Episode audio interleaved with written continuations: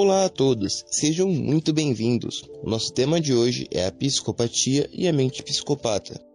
Vamos começar entendendo como funciona a mente de um psicopata. Um psicopata sofre com um transtorno de personalidade antissocial, a própria psicopatia. Isso faz com que ele seja incapaz de sentir remorso ou empatia, além de apresentar comportamentos egoístas, ousados e apáticos. Psicopatas são incapazes também de sentir emoções positivas. A psicopatia figura entre os distúrbios mentais mais difíceis de diagnosticar e detectar. Isso porque um psicopata pode parecer normal e até mesmo encantador e muito carismático. No entanto, um psicopata não tem consciência e empatia. Isso faz com que ele seja manipulador, volátil e muitas vezes, mas não sempre, criminoso. Esse distúrbio é um objeto de fascínio popular e uma angústia clínica, pois a psicopatia adulta é amplamente impermeável ao tratamento. Ele se acha o rapaz mais importante do mundo, seguro de si, cheio de opinião e dominador. Adora ter poder sobre as pessoas e acredita que nenhum palpite vale tanto quanto suas ideias.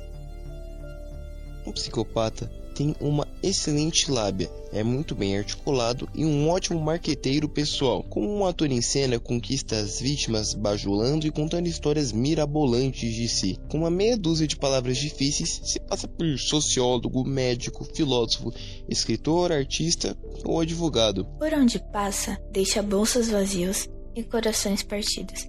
Mas por que se sente mal se a dor é do outro e não dele? Para o psicopata, a culpa é apenas um mecanismo para controlar as pessoas.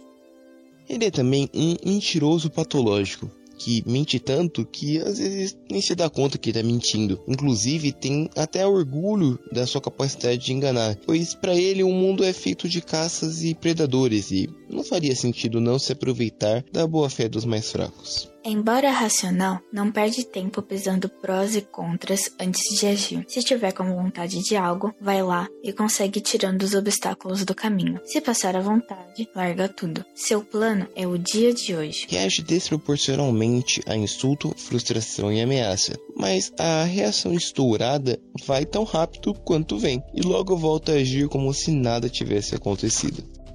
A cada 100 pessoas, quatro possuem um traço de psicopatia, mas existem níveis de psicopatia, o que acaba fazendo com que não seja possível a identificação deles em nosso círculo social, até porque são pessoas sedutoras que farão de tudo para alcançar seus objetivos devido à falta de remorso que muitos costumam apresentar.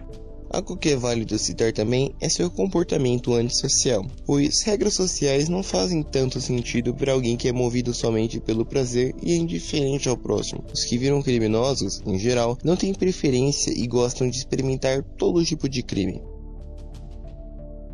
Para um psicopata, um relacionamento amoroso é baseado na satisfação, autocomplacência e um aumento do seu próprio ego. Uma pessoa psicopata desenvolve uma relação de apego com um parceiro ou parceira caracterizada pelo apego evitativo, não sendo capaz de estabelecer nenhum tipo de relação íntima. A irresponsabilidade também é uma característica fundamental de um psicopata, pois o compromisso não lhe diz nada. Ele tende a ser um mau funcionário, um amante infiel e um pai relapso. Porém, uma família família e os amigos são a fonte do status e bens materiais, para cada mancada já tem uma promessa pronta. Eu mudei, isso nunca mais vai acontecer de novo.